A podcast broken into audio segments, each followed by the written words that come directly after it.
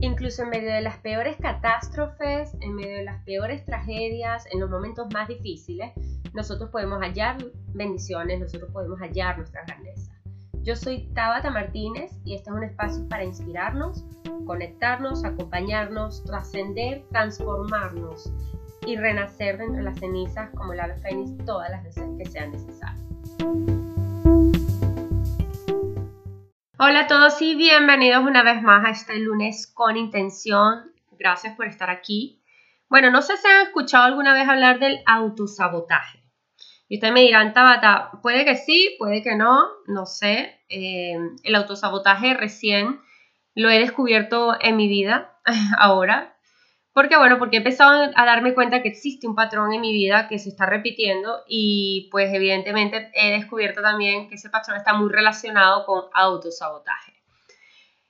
Y bueno, el autosabotaje son como esas conductas que de alguna u otra forma buscan obstaculizar la consecución de ciertas metas o logros en nuestra vida, ¿no? De verdad, ustedes dirán, a ver, Tabata, ¿cómo yo voy a querer autosabotearme? Si yo tengo una meta y un logro que quiero llegar, pues yo soy la primera abocada ahí a esforzarme y llegar a mi sueño. Pues no. Pues muchas veces nosotros, de forma muy inconsciente, nos estamos autosaboteando nuestro proceso. Bien.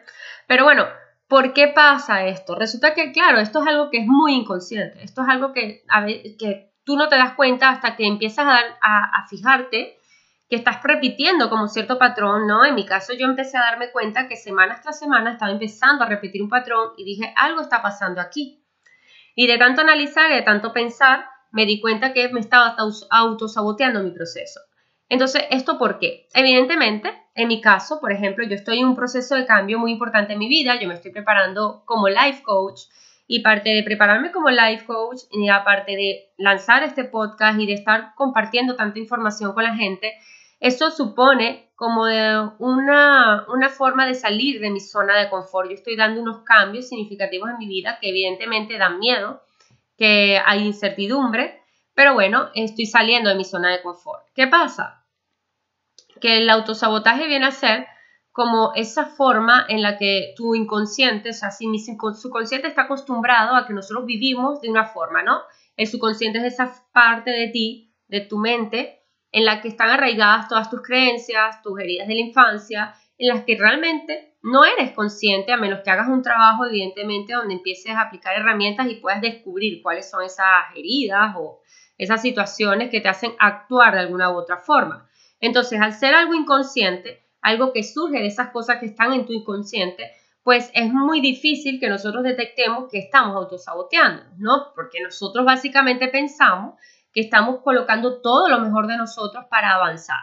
Entonces, las causas pueden ser muchas, por ejemplo, tener problemas para priorizar objetivos o, por ejemplo, la falta de motivación o, o la baja autoestima, la creencia limitante, por ejemplo, de que no merecemos el éxito, el temor al fracaso, o sea, son tantas las causas que te pueden llevar a ti a autosabotearte en algún cambio que estés haciendo en tu vida, que, mm, que la verdad no podemos, digamos, eh, limitarlo a una sola cosa. Te cuento esto porque casualmente esta semana, haciendo, conversando con mi suegra, pude darme cuenta de que ah, eh, de alguna u otra forma he estado autosaboteándome en mi proceso, ¿no? Y no me importa a mí contarles esto aquí, hay gente que dice, ay, que, es vulnerable. Bueno, yo no, yo no lo estoy contando como para que abrirles el abanico de toda mi vida personal, simplemente se los coloco un poco como ejemplo porque no me importa, es algo que de lo que ya me estoy ocupando, ¿no? Y, y ese sabotaje, autosabotaje para mí funciona como. Yo, por ejemplo, me, me, siento a trabajar, ¿no? Yo, yo ahora soy soloprenur, estoy trabajando desde mi casa, o trabajo con mi ordenador y evidentemente Parte de eso significa saber organizar mi tiempo, priorizar mis tareas, porque eh, puede surgir el agotamiento, el cansancio. Las personas que trabajan de casa lo pueden saber. Cuando trabajamos en casa a veces se nos pasa el tiempo y no nos damos cuenta de que hemos trabajado más de ocho horas, ¿no?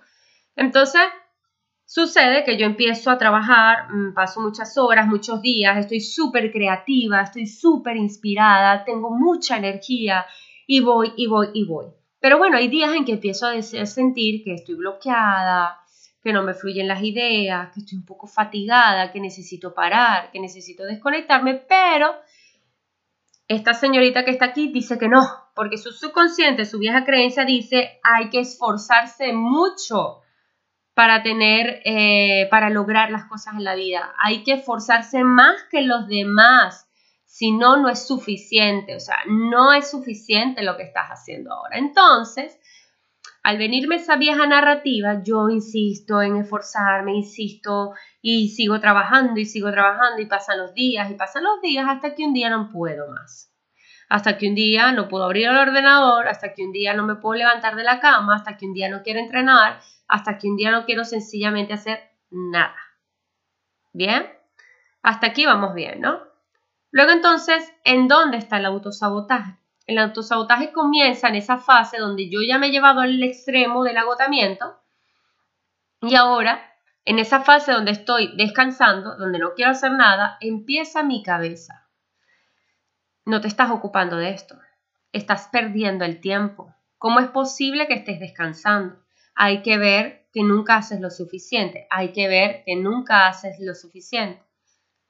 Empieza esa narrativa, mi diálogo interno, ¿no? Un poco tóxico, diciéndome, no solo te llevo al extremo, sino que además, eh, cuando ya te obligo a parar, te machaco mentalmente y ahí está el autosabotaje.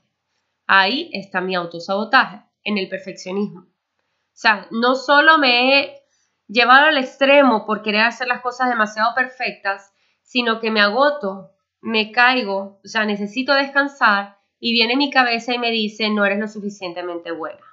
Ahí está mi autosabotaje, hablando desde mis, heridas y mis creencias de la infancia, diciendo que yo no hago lo suficiente, ¿no? Entonces, es súper importante que si esto ya es un patrón, en tu caso, esto puede surgir en cualquier cosa de la vida, hasta en una relación de pareja, y no me refiero a mi caso en particular, que tiene que ver con el perfeccionismo, sino que cuando ya somos conscientes del patrón, lo ideal no es ya llevarnos a ese extremo del autosabotaje, sino lo ideal por amor propio, porque nos queremos, porque nos queremos tener sanos y porque, coño, te necesitas tranquilo, te necesitas en paz, te necesitas saludable para poder lograr las cosas que quieres lograr, sería detectarlo antes y tomar acción antes. Eh, aplicar herramientas antes. Eh, si sé que mi problema es que soy perfeccionista y que quiero asumirlo todo a la vez y, llenarme de tareas, pues lo suyo sería ser honesta conmigo, por ejemplo, y decir, bueno, no puedo con todo. Hoy no puedo cumplirme todas estas tareas. Hoy me voy a dar espacio. Me dedico solo cuatro horas a, a crear contenido luego voy a descansar y luego a lo mejor dedico dos horas más por la tarde para formarme. No tengo que hacerlo todo en un día. Puedo priorizar, puedo de alguna u otra forma entender que las cosas no van a salir perfectas. Y antes de llevarme al agotamiento, freno, pauso, me tomo un tiempo de descanso, de desconexión, ¿no? Porque además en una mente agitada, ¿cómo pueden surgir ideas? Entonces, quería compartir con ustedes eh, esta reflexión. Es mi caso personal. Evidentemente he sido bastante abierta con ustedes aquí, muy vulnerable, pero necesitaba que lo vieran un poco, donde aparece ese autosabotaje, que no es más que ese miedo que tenemos cuando de alguna u otra forma estamos eh, saliendo de nuestra zona de confort estamos eh, creando o cambiando. En mi caso, por ejemplo, el salir de mi zona de confort tiene más que ver con que estoy cambiando mis creencias de la infancia, estoy cambiando creencias limitantes y eso me está haciendo generarme autosaboteos, ¿no? Porque precisamente estoy en una etapa ahorita donde estoy tratando de trabajar con esas creencias de, de, muy viejas, arraigadas en mi subconsciente, por ejemplo, el merecimiento y, y claro, de alguna u otra forma voy a autosabotearme porque mi subconsciente brinca, en algún momento. Entonces, es bueno que, bueno, que lo pienses, que lo evalúes, dónde te estás autosaboteando, te pones excusas, eres perfeccionista o a lo mejor resulta que,